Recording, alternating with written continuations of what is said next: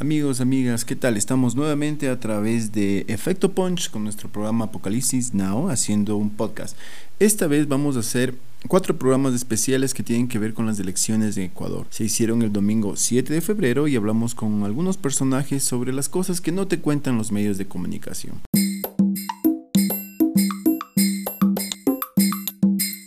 Gracias, Eri. Muy buenos días, muy buenos días a todos. Un abrazo grande. En este día, como tú decías, 7 de febrero, es trascendental para la vida, para la historia del Ecuador. Y eso es un tema que siempre recalco. Debemos de estudiar, recordar la historia, la historia crítica de nuestra patria para tomar una decisión. Ahora que hay que tomar una decisión de votar, hay que tomar una decisión adecuada. No siempre una persona es lo adecuado. Ah, es la decisión la, adecuada. La decisión de la gente es la adecuada, no necesariamente las personas.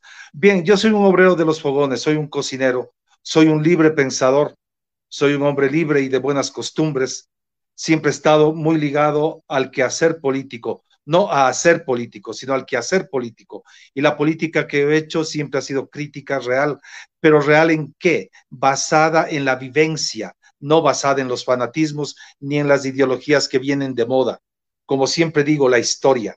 Este año, el año que acaba de, de, fenecer y este que inicia, como yo ya lo he dicho otras veces y lo dije también en tu programa, Eli, es terrible.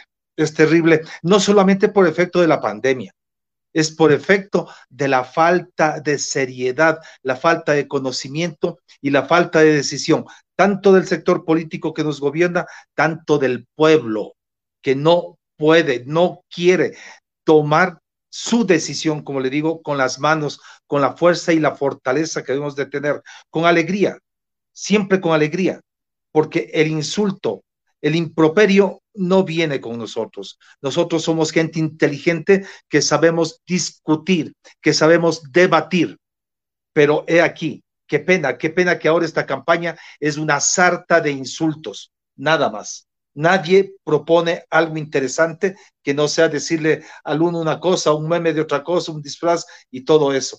Eso es algo que tenemos que cambiar. Cambiemos primero eso y luego cambiaremos a los gobernantes. Eh, te decía, em, qué pena, ¿no? ¿Por qué, ¿Por qué crees tú que el, el, nivel de debate terminó en esto, ¿no? ¿Por qué terminamos en una suerte de, de, de conflictos, o sea, este análisis político, el pensamiento crítico, el análisis, como tú lo dices, el entender lo que está pasando, no se ha dado. Y, no, no nos permitimos, no nos damos el, el, gusto, digamos, de un día sentarnos y conversar bien desde la historia del Ecuador, desde la historia del mundo. Y hoy más hoy más todavía es más importante el entender el sistema global, ¿no? El global, hablo siempre en el buen sentido de la palabra, hago, esta aclaración, no es que quiero, no es que quiero irme lado, pero a veces da ganas. Pero, Santiago, tú desde tu expertise, desde estar con toda la gente trabajando todo el tiempo, conociendo gente, haciendo trabajo, haciendo patria, eh, haciendo un nuevo Ecuador todos los días, ¿Por qué crees que la gente se, resiste a este análisis, a esta, este, a, este, a esta conversación, a esta tertulia sobre lo que pasa en el país, más allá del insulto y de las redes sociales? Aquí hay una cuestión que siempre digo es proverbial y es básicamente como de genes. El ser humano se conforma solamente con el título, no con el contenido de la obra. Por lo tanto, el ser humano, y no solamente aquí en el Ecuador, en muchas partes del mundo no estudia la historia, no estudia el comportamiento del ser humano, no se da cuenta, no analiza las situaciones. Somos extremadamente cómodos y ahora con las redes sociales somos mucho más cómodos. Ya vamos a analizar cómo ahora un candidato X gana porcentaje de votación solamente por el trabajo de en las redes sociales, obviamente invirtiendo una gran cantidad de dinero. Pero el ser humano, al igual que en la religión y en el fútbol, en la política, se vuelve un fanático y no quiere oír nada que no sea a favor del fanatismo de esa persona. Todo el resto es malo para la gente. No hay cómo sentarse a hablar con nadie porque todo el mundo se acusa. Nadie estudia. Yo últimamente, en los últimos años, he recomendado que la gente, aquí en el Ecuador sobre todo, lea un libro que es el libro El Gran Ausente, sobre las cuatro gobernaciones por llamarlo así, de Velasco Ibarra, en donde un periodista norteamericano le entrevista a Velasco Ibarra, pero a través de la entrevista, históricamente, desempolva todo lo que nosotros estamos viendo ahora, desempolva. ¿Por qué? Porque sucedió eso. Velasco Ibarra, para mi concepto histórico y científico, es el causante ideológico de lo que estamos viviendo. ¿Quién le creó a Nebot? Velasco Ibarra. ¿Quién le creó a Asad Bucarán? Por lo tanto, a toda la mafia de los Bucarán, Velasco Ibarra. ¿Quién fortaleció a los bancos? Velasco Ibarra. ¿Quién fortaleció a los exportadores? Que en otras palabras son los contrabandistas, a los exportadores y a los importadores, Velasco Ibarra. ¿Quién anuló el pensamiento crítico del ecuatoriano Velasco Ibarra cuando todo el mundo decía viva el loco, viva Velasco? Y cuando Velasco decía deme un balcón y seré presidente, desde ahí empieza la absoluta obnubilación del pensamiento del ecuatoriano. Esa historia tenemos que ver, esa historia tenemos que, que recorrer nuevamente y analizar. Cuando Velasco Ibarra entraba a Quito en sus campañas, entraba a base de fuego, a base de pistola, a base de eso. Entonces, él empezó a crear todo esto. Yo sé que mucha gente va a matar, después de que hablemos de esto. Pero ¿quién vendió el país a las grandes capitales como ahora? Fíjate, Eli, que la gente no se da cuenta de algo. ¿Por qué? Pongámonos a pensar por qué hay 16 candidatos. ¿Por qué? Porque la élite económica, banquera, toda esta aristocracia compró la partidocracia para dividir la votación. Mira, eh, ¿cómo se llama? El propio, la propia izquierda democrática se deja comprar, se deja y permiten que la vendan a un candidato, a un candidato que tiene una historia medio especial también, porque aquí la conocemos todos. Ahora es bien difícil que nosotros nos escondamos en nuestra historia. Por eso hay que ser un hombre libre y de buenas costumbres y caminar por la calle saludando a todo el mundo. Eso es lo importante. El, secreto, el meollo, el fracaso de estas elecciones es que se compraron y se vendieron partidos políticos como en la mejor época china de los siglos anteriores a nuestra era. He ahí, ahí tenemos que analizar a profundo cuál es la situación. Em, yo, yo, digo, yo digo, a veces cuando, cuando surgen estos análisis, eh, eh, eh, es tenaz porque empiezan a coincidir, ¿no? históricamente y cuando empiezas a entender un poco las dinámicas que están pasando en el país, y te vas un poquito atrás porque es necesario ir a la historia, ¿no? Y, empiezas a comprender, y no eres la primera persona que plantea esto, ¿no? Ayer también en, en, el, en, el, en, el, espacio de Anula, que se hizo un conversatorio, otro compañero igual planteaba este fracaso, ¿no? Y planteaba un fracaso como democracia, como país, como sociedad, eh, al menos en este ámbito político y de gobernabilidad, desde exactamente es lo que tú hablas, desde Velasco Ibarra y de todo, e, desde todos estos líderes de estos, de estos que empezaron a surgir estos mesías en determinado momento, ¿no? Pero obviamente eso tiene un arraigue muy popular. Eh, desde la idiosincrasia, que casi podría ser, no sé si cabe el término, pero es como una suerte de sincretismo, ¿no?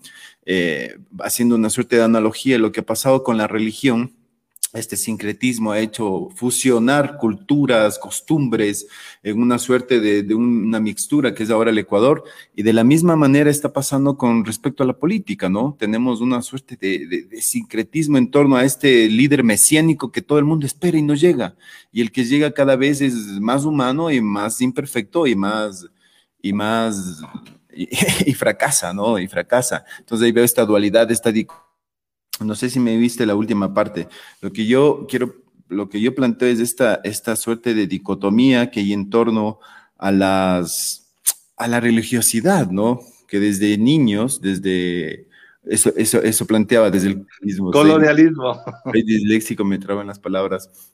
Lo que quiero decir es que desde, desde que nos colonizaron, vino obviamente la imposición de, de este capataz que no deja de gobernar viene esta imposición de, imponer una serie de cosas hacia el hongo, hacia el indio, hacia el cholo, hacia la comunidad y, hoy hacia el mestizo, ¿no? Y, en definitiva, no importa quiénes seamos o nuestros orígenes y en nuestra diversidad que tenemos tanto en el país, pero hay, un, hay, hay, hay también esta esta colonización desde la mente, ¿no? Entonces yo encuentro esa, esa mixtura ahí. Eh, ¿Vos crees que también tiene que ver eso? Porque, claro, los mesías ya no vienen como en la antigüedad, pero vienen ahora en forma de políticos. ¿Cómo le ves tú eso? Sí, es que justamente como te decía y lo mantenía, esta cuestión de la política, de la religión, viene con un secretismo total. Fíjate eh, cómo incluso en los partidos que se dicen ahora de izquierda o que están por el lado de la izquierda, se habla mucho de la religión. Y no es, y no es nada raro que últimamente en los últimos años todo el mundo bendiciones te saluda y te dice bendiciones y bendiciones y, bendiciones se reemplazó al buenos días. Entonces, fíjate cómo la iglesia tiene y no hablo solamente de Iglesia Católica, Apostólica y Romana, hablo de toda la religión, de todas las iglesias. Tal es así que ahora hasta un grupo de, la, de las religiones tiene su propio partido político con su candidato propio. Fíjate eso. Y además la, la, Iglesia Católica, Apostólica y Romana tiene otro candidato que a, a leguas está ligado directamente y financiado en parte, no con el dinero directamente hacia su campaña, pero sí con el dinero hacia la campaña alrededor por la Iglesia Católica. Aquí las cosas hay que decirlas y verlas claras, pero la gente tiene miedo. La, gente que está con un candidato de izquierda tiene miedo de que le digan, ay, ese ha sido creyente y no habla, pero está creyendo y está rezando para que gane el candidato. Pero como dice el adagio popular, a Dios rogando y con el mazo dando. Entonces hay que salir a pelear, hay que salir a buscar. Entonces aquí mira, mira, con estos 16 candidatos, con esta situación política, con este gobierno que por suerte ya se acaba, ¿no? Con este default económico, la única situación que nosotros tenemos que hacer, como se dice, es dar una patada al tablero para volver a empezar. Y la única forma de volver a empezar es que la votación nula sobrepase al candidato que gane y se anulen las elecciones porque anulando las elecciones, el pueblo, los políticos, la iglesia, todos los comprometidos van a darse cuenta que es necesario un cambio y vamos a buscar a la persona más adecuada, pero más que a la persona más adecuada, la política, la filosofía y el perfil de trabajo más adecuado. No hay otra solución que no sea votar el tablero, patear el tablero, porque penales después del partido como en un desempate no nos sirve no nos sirve. Este momento hay que tomar una decisión y la decisión de la gente que estamos pensando en forma histórica, científica, como debe ser un pensamiento político y que casi nadie lo hace, hay que ponerlo en práctica. Mira, hay candidatos que ni siquiera saben la historia. Hay candidatos que ni siquiera saben cuál es la capital de la provincia de Santa Elena. Entonces, vamos a ver cosas así. ¿Qué, qué tipo de candidato vamos a tener si ni siquiera sabe eso? Hay candidatos que han dejado vender y comprar sus partidos por gente que acaba de salir del gobierno. Entonces, y el pueblo no se da cuenta y el pueblo piensa que es un meme, el pueblo piensa que es, que es un chiste. Ese pueblo que ahora, ahora, como yo decía en, en algunas intervenciones durante el confinamiento y después que continúa la pandemia, ahora en febrero, después de las elecciones, va a empezar a sentir el default económico, el default moral, el default físico. ¿Dónde van? Compuse ahora a alguien. Le dije, a ver, analiza tu cuenta, a ver cuántas veces te llaman desde el Banco de Guayaquil, desde el Banco del Pichincha, a cobrarte los dineros y no tienes para pagar. Entonces, en base a eso, hay que crear un pensamiento crítico, político, e-, económico, social, para poder salir adelante. Sí, eh, lo, triste y lo, y lo preocupante también es el hecho de que mm, esta, esta, esta, esta suerte de, aspiraciones, ¿no? Esta suerte de anhelos que tiene todavía la población, como tú lo estás planteando, eh, en este líder que no, no, no aparece todavía, no aparece este líder. Es que ni siquiera hay un líder que pinte como líder, ¿cacho? O sea, en su determinado momento, los anteriores, de, una u otra manera, sean de derecha o izquierda, pintaban como líderes, ¿no? O sea, estamos hablando de los anteriores líderes políticos, más allá de los cuestionamientos porque habría que cuestionarles a todos, obviamente, eh, pero estamos hablando de Rodrigo Borja, de un León Febres Cordero, él mismo, Abdalá, más allá con todo lo que ha pasado, y, tantos otros que en determinado momento eran medianamente unos líderes que, más allá de, su impronta, em, para la gente eran un referente, ¿no? Hoy día no tenemos, o sea, todos los líderes, yo me acuerdo del, del, expresidente eh, Rafael antes de, de Lenin, él decía una frase bien interesante que era la historia nos jugará, pero yo creo que esto de la historia nos juzgará eh, se adelantó un poquito, ¿no? No, no hubo la, no hubo esta proyección como para analizar el tema. Ahorita esta historia se redució a, 15 años donde no sabemos qué bando es qué bando, ¿no? Entonces no, no hay una perspectiva, no hay una salida.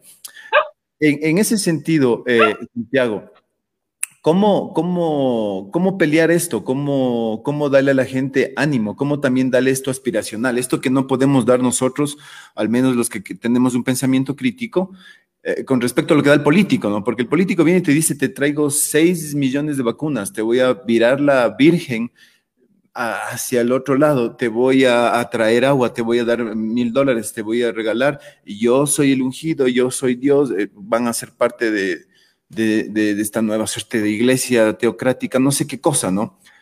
Pero ante todas estas mentiras, em, ¿qué decimos nosotros? ¿Cuál sería el mensaje? Más allá de un cambio de sistema, de esto aspiracional, ¿cómo le decimos a la gente que también puede haber una aspiración desde un cambio? Porque el cambio no, o sea, en el supuesto eh, que sería hermoso de que gane el nulo y todo el mundo le diga, no les creemos más, ¿qué hacemos? No? O sea, tampoco es que se va a solucionar el tema muy rápido. Hay todo un proceso que tiene que venirse. Entonces, ¿cómo cambiamos este discurso? ¿Qué le decimos de una manera aspiracional a la gente que no cree ya en los políticos, al menos los que tenemos ahora en el poder?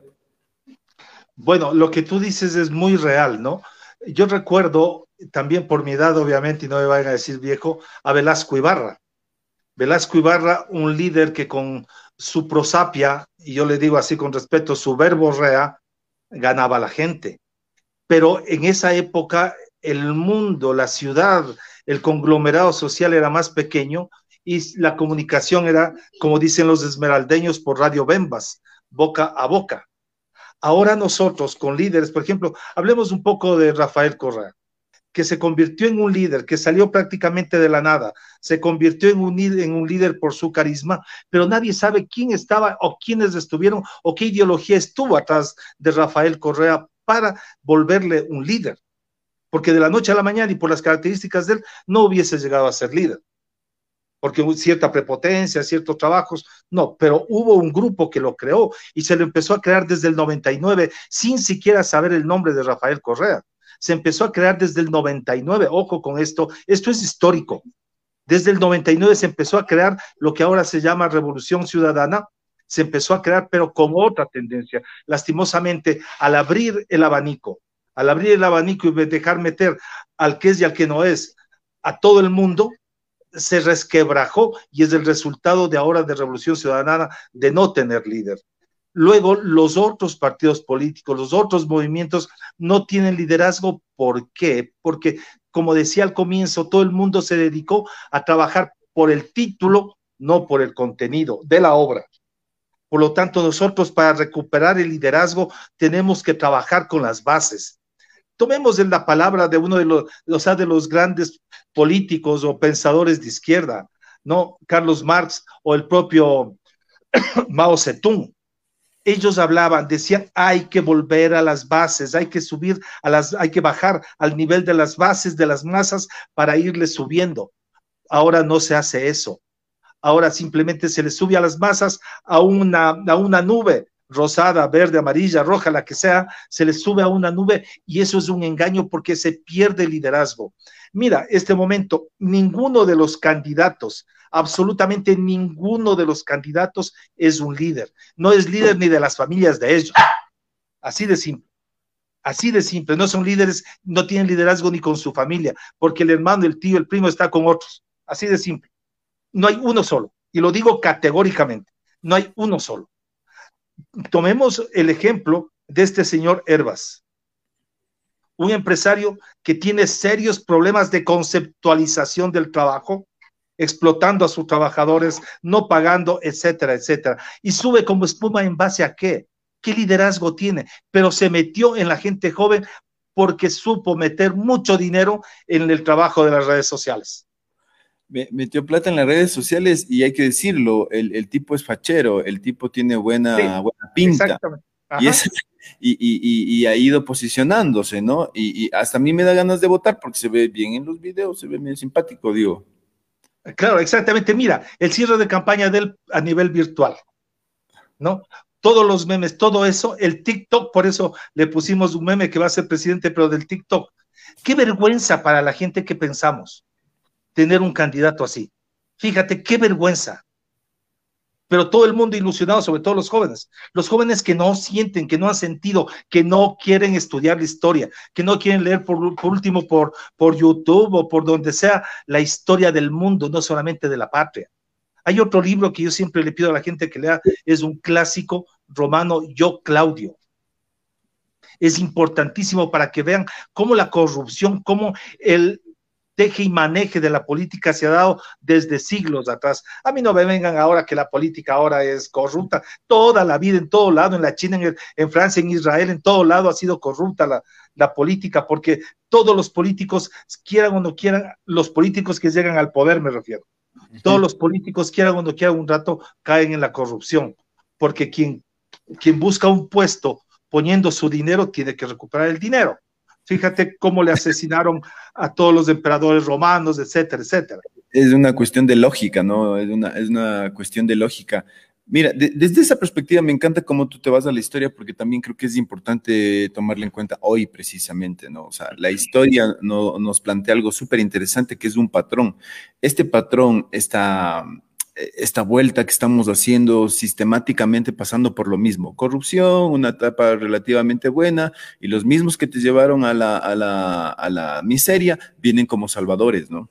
E, este, esto se va dando no solo en este país, se da a nivel mundial. todo lado. todo lado. Y, si quieres, nos vamos a las conspiraciones, entonces desde los Illuminati y toda esta gente que ilumina el mundo, y aquí somos como un remedio bien chiquito, ¿no? Es un, es un remedio bien chiquito de, de todo lo que pasa. Y precisamente por eso yo creo que eh, es el momento de darle un giro a esto, ¿no? Es el momento de entender.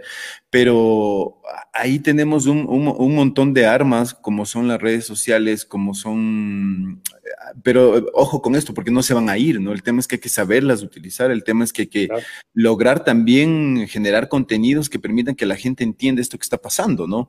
Ahora, ya aterrizando más a lo, a lo local, mi querido Santiago, ¿Cómo ves tú el día de mañana? O sea, que del día de mañana, bueno, sí, el día de mañana va a ser bien preocupante, pero, pero hoy día, ¿cómo ves tú esta situación? ¿Cómo le ves a la gente? Quisiera, quisiera que nos des tu, visión, ¿cómo le ves a, a, los compañeros, a los trabajadores, a la comunidad, al empresario? ¿Cómo ves a la gente para el día de hoy? ¿Cómo le ves contenta? Yo no sé, ¿no? A veces estas burbujas que se forman a través justamente de las redes sociales, hay entornos, ¿no? Entonces en el uno están todos a favor del Lazo, en el otro nadie es mejor que Arauz, en el otro dicen, Yacu es el momento y, los otros están locos por el voto nulo y todo el mundo tiene estas burbujas, ¿no? Y eso hace que cada vez se disperse más la, cuestión.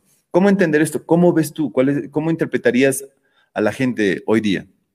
Verás, yo aquí pongo un ejemplo que es como cuando los niños de tercer grado, no los de primero ni los de sexto, sino los de tercer grado, en mi época se llamaba tercer grado, ahora no sé si es cuarto de básica o algo por el estilo, iban a dar un examen y si es de matemáticas más. Entraban temblando al aula, se sentaban y estaban con el lápiz y el borrador así temblando. Luego llevaba el profesor, les decía, calma, calma, no va a pasar nada. Cuando ya les daban las preguntas, todo el mundo se quedó, y después uno se acordaba un poco, un poco, un poco, terminaba y tome rápido y me voy. Eso ah, es lo que ella puesto. Eso es lo que está para mí sucediendo este día. El trabajador está terriblemente decepcionado. La ama de casa está llorando. Los empleados eh, tienen su sueldito, están ahí pasmados, quietos. Los únicos que están felices son los banqueros y los empresarios. Entonces, al venir los, em, los grandes empresarios, los empresarios corruptos, porque también hay buenos, ¿no? Pero banqueros no puedo salvarle ninguno. Pero los banqueros y los empresarios que han hecho su agosto en esta pandemia, que auspiciados por el gobierno, este gobierno cínico que nos está terminando de desgobernar, auspiciados y avalados por este gobierno, no quieren dejar de recibir tanto dinero y coger un país en absoluta quiebra para levantar para ellos, que no se dejen engañar el pueblo. Los empresarios, si gana Lazo, si gana Airbus, no va, no va a pasar nada a favor del pueblo. Si gana Yacu, va a ser un, Yacu va a ser igual que Bucarán, seis, ocho, nueve meses, recuérdame esto, seis, ocho, nueve meses y lo votamos, o lo votan. Si gana Arauz, va a ser una bronca entre derecha e izquierda, supuestamente, va a ser medio ingobernable a menos de que entre algo fuerte. Por eso este momento... De que hagan algún pacto como los que siempre hacen, ¿no? Como exactamente, exactamente. Básicamente lo que les da la gana. Claro, imagínate este rato la Asamblea Nacional con esa cantidad de inútiles, inútiles. Mira, de todos los candidatos, de los siete mil y pico de candidatos a la Asamblea, rescato cuatro nombres, que no les voy a decir porque todo el mundo los conoce, cuatro nombres que son aptos para ser asambleístas. El resto es un conjunto de, no iba a decir ilustres desconocidos, pero son desconocidos sin vergüenza. Cualquier tipo. A mí me han llamado, y te cuento, ¿no? Aquí entre nos, a mí me han llamado casi todos los partidos políticos a ofrecerme que me candidatice. No, señores, no es cuestión de candidatizarse, es cuestión de trabajar desde las bases. El pueblo ahora no quiere saber nada. Si nadie llamaba a votaciones, el pueblo no, no hubiese protestado hubiesen dicho ya, como dice el, el ¿cómo se llama? El, Guillermo Lazo, ya que chucha. Así de simple. Ah, Entonces es una decepción moral, física y económica, moral, física y económica del pueblo. Por eso hay que dar el sacudón a la mesa. Mira lo que dice Antonio Zunta, dice, no solo es política que está inmersa en la corrupción, la iglesia también lo está. ¿Dónde? Bueno, al, comienzo del programa hablamos de la iglesia, lo importante que es su participación en esto desde hace mucho tiempo. Quedan dos mensajes de Jesús, dice, si pedimos gente nueva, apostamos a Arauz, si dicen gente con experiencia en robo, por eso votó todo uno. No le entiende, está a favor o en contra, pero creería que tiene que revisar su pensamiento crítico político, ¿no? Ante, a ver, yo creo que cada uno tiene, eh, a ver, e, esto también hay que analizarlo con pinzas, Santiago, porque eh, es verdad, todos tenemos derecho a votar por quien queramos hoy día, ¿no? Y eso va a ser así. Es más, es muy probable que tengamos un presidente de estos, de los que están aquí, de estos 16, uno va a ser. O sea, la ley lo plantea, a menos que el voto nulo hoy día, con la participación de la mayoría de nosotros, eh, supere al candidato, o sea, supere totalmente la elección y se anule. Entonces, desde esa perspectiva, yo creo que no, no solo no solo es de este derecho, ah, yo creo que sí es importante plantear esto, ¿no? Porque también lo, conversaba últimamente, es, esto, esta suerte de esta suerte de mensajes que dicen que todos tienen derecho, que no subestimemos a la gente, que la gente no es tonta, que sí sabe que esto, que el otro.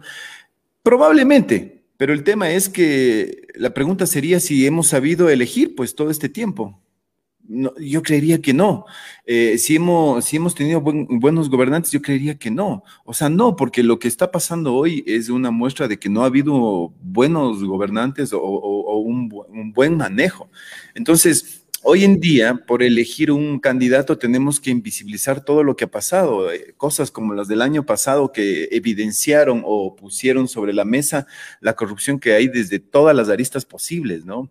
que también creo que nos hace ver como sociedad que estamos en problemas. O sea, tú, yo, nosotros estamos en problemas porque somos una sociedad que se ha, que se ha movido en un sistema complejo. O sea, no sé cuántas veces le dimos un billete al policía para que no nos dé una infracción, no sé cuántas veces nos, nos, adelantamos en la cola, no sé cuántas veces solo entrar al banco nos pasamos por debajo de la cinta y nos pusimos primerito, ¿no? Y vos ahí asustado dices, ¿y ahora qué pasó? Y se arma el relajo. O sea, no sé, no sé en qué momento empezamos a, a, a coger todo el papel higiénico que había, ¿no? Sin importarnos, o sea, haya valido, no haya servido el papel higiénico. Lo hicimos. Nos eh, tratamos siempre de, adelantarnos al otro, de no pagarlo completo. Si, si alguien se olvida de darnos el vuelto, se olvida. O sea, eh, eh, creo que como sociedad tenemos que también empezar a, hacer un, un autoanálisis. no solo tampoco criticar a los jóvenes o a la gente que está en redes sociales, yo creo que todos estamos en las redes sociales, es una dinámica propia de este mundo moderno y no se va a ir, se va a quedar. Y, y, es eso, ¿no? Entonces, creo que como individuos, no, no nos unimos. Y si vamos a algo más importante que estas elecciones de hoy día, que es la crisis sanitaria en la que estamos viviendo, no nos hemos unido, no hay manera. O sea, ¿cómo cambiamos eso, Santiago? Mira, como te decía, esto es cuestión genética, esto es cuestión cultural. Cuando eh, los ejemplos que tú pones, que son lógicos, que todo el mundo cae en la corrupción cuando no quiere pagar las multas, cuando se adelantan en las colas. Pero ¿con quién viene esto? Pensemos desde cuándo y con quién viene definitivamente con la llegada de los españoles, con la llegada de la colonización, este colonialismo que nos metieron a sangre y fuego, eterna servidumbre, como dice nuestro himno nacional, eso nos cambió, cambió el gen. Los indígenas, por ejemplo, los que se mantienen puros en raza, no en pensamiento, también se volvieron corruptos cuando se crearon esos famosos ponchos dorados, del cual Yacu fue un importante defensor de los ponchos dorados, ¿no? Entonces, mira, es justamente esta cuestión de, de Pérez, cambiarse el nombre sin ser un indígena puro, representar a la al, a pero a un sector que se divide en los indios, todo eso, es, es terrible, es terrible. Y aquí también yo les pongo a decir, si los indios tienen un partido, un movimiento, ¿por qué los mestizos no tenemos también nuestro partido como mestizos? ¿No? Y, todos en realidad, porque las minorías hay algunas acá. Algunas.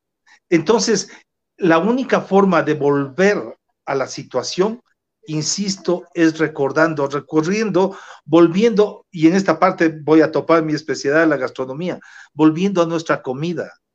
Mira, antes, de entrar en esa partecita, Santiago, eh, solo, solo esto para contestar, analicemos esto eh, al señor Antonio Asunta, que estamos conversando bien chévere. Ya le explicamos una parte, ahora dice, Judas ah, traicionó a Jesús, o sea, aquí hay una analogía, ¿no? O sea, por debajo nos está diciendo que Judas es obviamente, hace referencia después al, al presidente Lenin y a Jesús. ¿Quién será Jesús? ¿Rafael? ¿Quién será Jesús? ¿El pueblo? ¿Quién es este Jesús? ¿A qué se refiere? Pero ya, ya nos mete esta analogía, ¿no? Dice, este, este señor seguramente se refiere al, al, al presidente actual, eh, traicionó la revolución ciudadana. Como hemos analizado, ya esta palabra revolución ciudadana tan maniqueada y tan maltratada ya nos genera repulsión solo de oírla y es justamente por el mal manejo que le han dado. Es verdad, nosotros lo pusimos, los banqueros y empresarios lo compraron. Decide y no dejes que otros decidan por ti. Gracias por ese comentario. Solo, solo aclararle que al comienzo del programa hablamos justamente de esto, o sea, la, religión atraviesa de una manera dicotómica y atomista, no sé cómo más agregarle términos, a, todo. Y, lastimosamente aquí, eh, no sé si este señor o cualquier otra persona, con el respeto y con su derecho a creer lo que quiera, creen que hay una, una suerte de salvador que puede venir de cualquier partido político de estos 16 candidatos. Y ese es el problema de nuestra sociedad no podemos seguir pensando en que viene un Salvador. No existe el Mesías. No hay, esas figuras no funcionan ni en la historia bíblica, o sea, no, no hay manera de encontrar, no tiene fundamento. Entonces, ese es el, grave problema. Santiago. Claro, es que hay que tomar en cuenta algo, como tú bien dices, ni existe el Mesías, ni existe el mago Merlín con la varita mágica.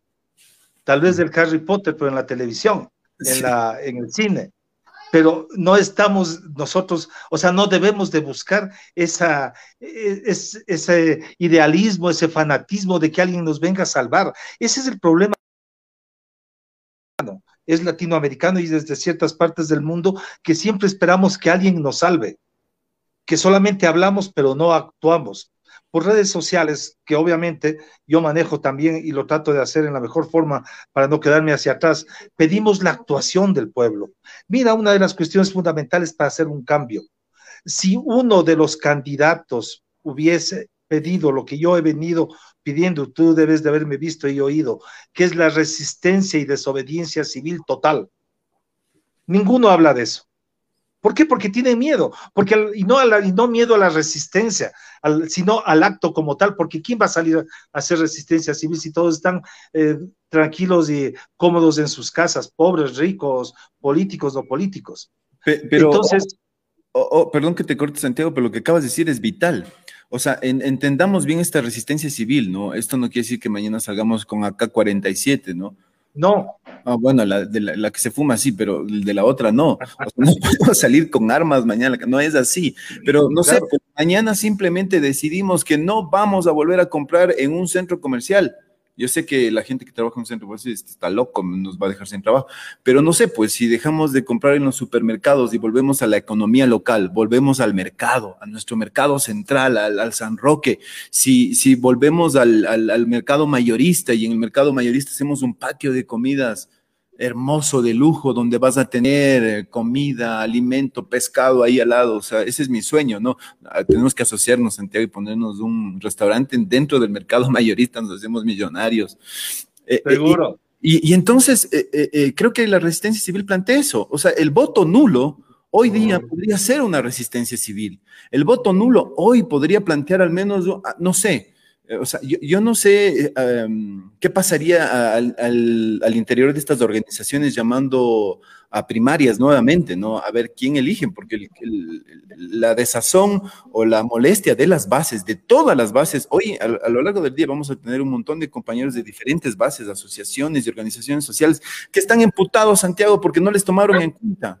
Ninguno sabe quién es el nuevo, el, este, el tipo que va a ser presidente de, la, el partido político que ha sido. Solo fueron a sacarles las firmas, a que sean parte de esto, pero, pero de ahí nada más. No saben, no conocen, no le han visto y todo lo que se ve en redes sociales es simplemente una, una película que se inventaron. Todos los candidatos, todos, absolutamente todos, del 1 al 16. Entonces, yo creo que, que sí es importante tomar en cuenta este término, ¿no? El de una resistencia civil sana, inteligente. Sí, exactamente. Es que la resistencia civil, ojo, por eso se llama civil, no implica bronca, no implica bronca, no implica, no implica armas, como tú dices, nada. Implica una resistencia pacífica, pero activa. Mira, te voy a poner un ejemplo. Cuando el gobierno de Rafael Correa con el ministro Freddy Ehlers impusieron la hora zanahoria, que todo el mundo salió por redes a protestar. Yo llamé a una resistencia civil. A todos los dueños de bares, discotecas, restaurantes, a todo el mundo le dije, reunámonos en la Plaza Foch, todos. Hacemos una cadena, encadenamos la Plaza Foch y cada uno, de acuerdo a su negocio, trae cerveza, trae licor, lo que se venda, y empezamos a vender a la gente. A ver, ¿quién nos mueve? La ley no permitiría, no permite que una cosa de esas sea infringida por la policía y nada por el estilo. Nadie, estuvimos yo y dos personas más, los únicos pendejos que aceptamos eso. Y el resto sigue protestando, no me jodan, porque no es así las cosas. Entonces, por eso te digo, una acción efectiva, pero hay que trabajar, hay que hacerlo efectivo. Mira la otra cuestión. Yo les había escrito varios chats a varios candidatos, bueno, no a varios, a dos candidatos, tres candidatos, tanto de tanto para presidentes como para asambleístas, que les dije, ustedes van a ganar las elecciones si es que hacen una propuesta. Primero la resistencia, pero luego la, el no pago de los créditos del pueblo hacia los bancos, tarjetas de crédito, la moratoria. No el no pago para renunciar al pago, no, porque no queremos que nos dé nadie dinero. La moratoria de pagos a todos los bancos, tarjetas de crédito, o sea, todos los créditos, el no pago, el suspender, una moratoria, y el no pago, perdón, y el no pago a los servicios públicos y al, al servicio de, de Facebook y todo eso. No pago. Nadie ha pedido eso porque tienen miedo tienen miedo. Este pueblo es el pueblo más temeroso, más cobarde en la actualidad. Yo quisiera que el pueblo actual se vuelva como la montonera alfarista. Eso quiero yo. Sí, yo creo que hay desde muchísimas formas que se puede hacer, ¿no? Gracias, Antonio, por tus mensajes. Esta es la última vez que te paramos bola, no porque no te queramos, sino porque tenemos que resolver el, programa. Se vienen más invitados. Dice, no es buscar salvadores.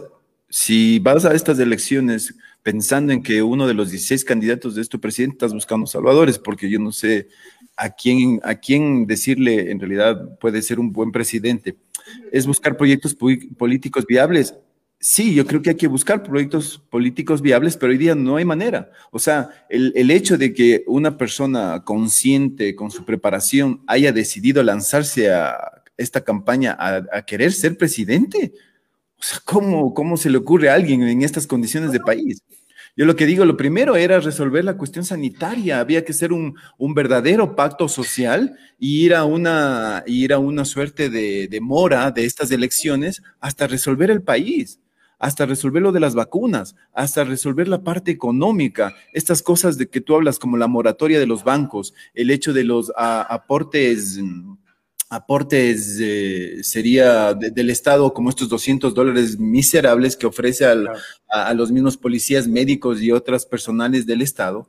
Eh, eh, o sea, todo ese tipo de cosas ya se han implementado en el país.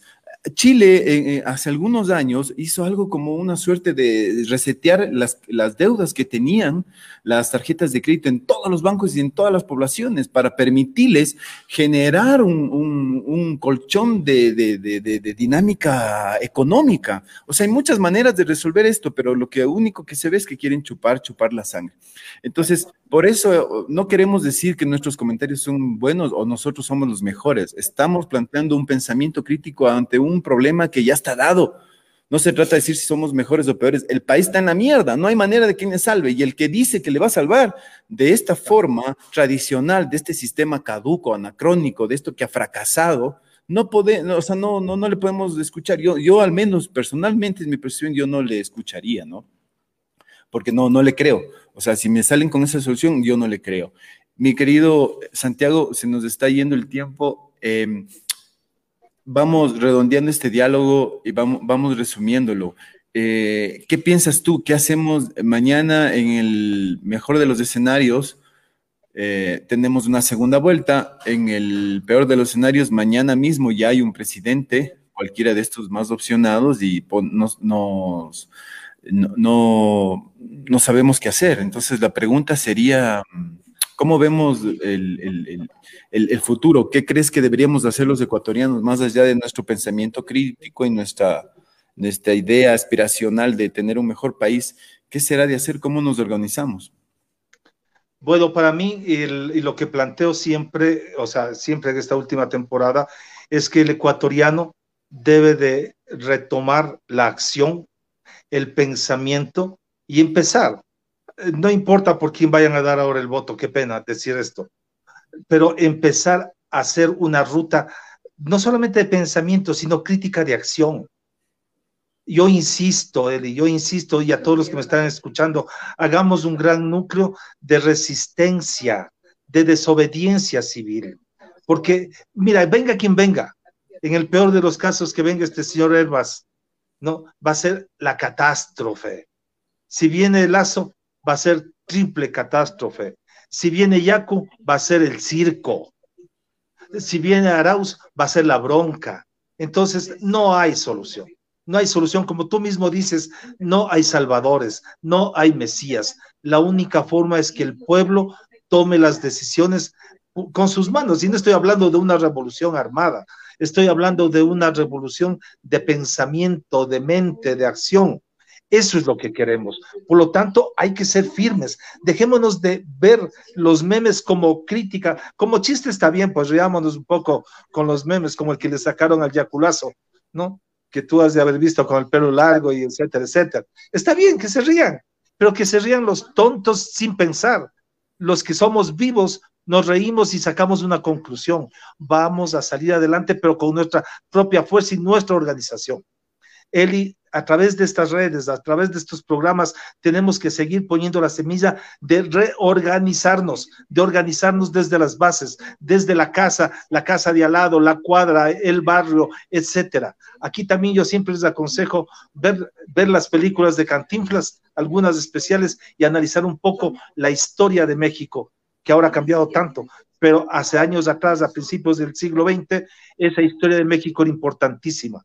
Nosotros debemos de salir adelante en base a nuestra fuerza. No hay Mesías ninguno que nos venga a salvar. O tomamos la decisión por nuestras manos o hacemos cola adecuadamente en los bancos que tienen 20 cajas y solamente dos cajeros y cuando llegamos exigimos que pongan más cajeros o cuando vamos a los supermercados hay cuatro cajeras y el resto está haciendo otras cosas o ya no nos dan fundas en qué empacar o no hay empacadores y protestamos, eso es, empecemos ahí, empecemos a bajar a la gente de los buses que está de más, no a la fuerza, sino haciéndoles caer en cuenta eso. No permitamos que un alcalde como el que tenemos ahora se pase en bicicleta riéndose de nosotros, de nadie hizo nada con las pueblas PCR.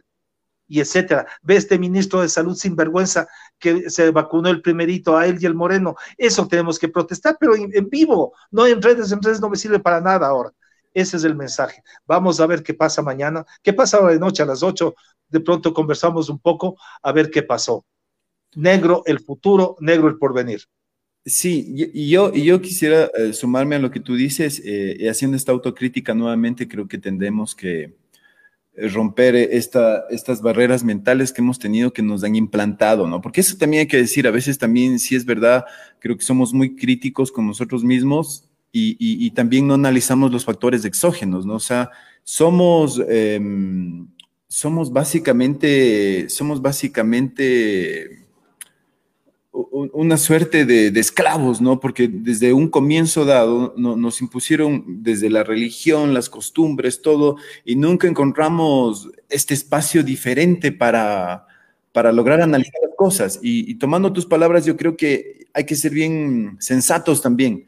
Y, sobre todo la gente que está a favor del nulo, yo creería que tienen que ser muy sensatos o debemos ser muy sensatos porque este es el inicio, como tú dices, es una semillita, o sea, hoy día no se va a solucionar nada y, si, si hay el desafío de como, como comunidad, como país, eh, empezar a repensar la, cómo funciona el sistema, ya es un avance porque tal vez hoy no, pero de aquí a unos 10 años, 15 años, ojalá nuestros hijos, hijas, eh, los jóvenes tengan un, futuro más tranquilo, más chévere, ¿no? Porque ahorita ese es el problema, que las redes sociales o toda la, eh, toda la propuesta global que tenemos de distractiva hace que todo esté bonito desde mi burbuja, pero sales afuera a la calle y te asesinan, te matan, eh, yo tengo a mi hijo que le apuñalaron tres veces, le asaltaron un día, hace dos años, o sea, está vivo de milagro. Y así todo el mundo podría contar sus historias, ¿no? De, de, lo grave que es vivir en este país, de la pobreza, de la inseguridad, de la falta de empleo. Y tenemos 16 candidatos, 16. Eso por sí ya es corrupción. O sea, el CNE, eh, estos asambleístas, como tú lo mencionaste, unos asambleístas que demostraron que no sirvieron para nada y ahora están de candidatos para la reelección. Otra vez. Entonces, y, nadie dice nada al respecto. Entonces, yo sí creo que es, es importante eh, separarnos ya, romper este ciclo y mirar a este país no desde un sistema caduco como son las elecciones, como son los líderes, como son los partidos políticos anacrónicos.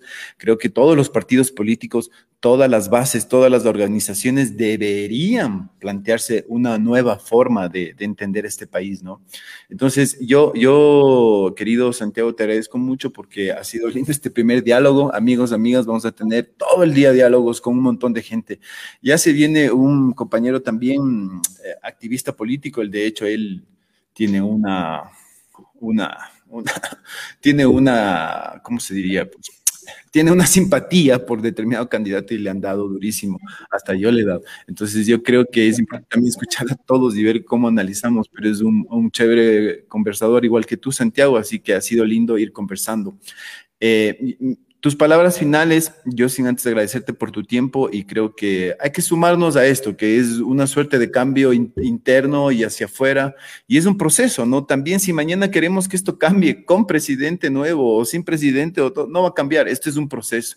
y Ahí, ahí solo te doy una línea a ver qué cómo la piensas tú, pero creo que eh, a veces somos muy inmediatistas, muy, muy atomistas, queremos todo rápido y no nos damos cuenta que hay una línea de tiempo que es infinita, que es una existencia. Y en esa existencia hay que pensar no en la nuestra, sino en los que vienen después, que son nuestros niños. Mira, el coronavirus no está diciendo eso, ¿no? Los niños no les pasa nada. Ustedes se van a la mierda, pero los niños van a seguir, las niñas, toda esa gente. Entonces, generemos un país tan bonito, tan chiquito, pero lindo para ellos, ¿no?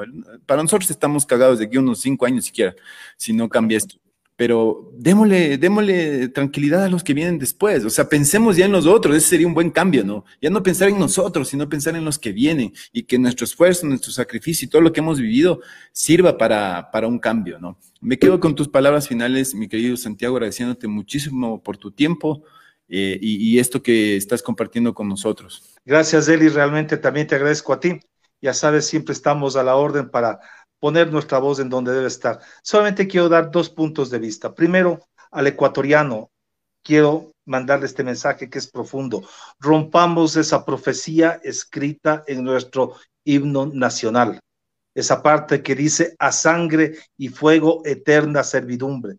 Rompamos, como tú decías, el hecho de ser servidumbre de los políticos, de los militares, de los religiosos. Hablo de religiosos de todas las religiones. Rompamos eso con nuestra decisión.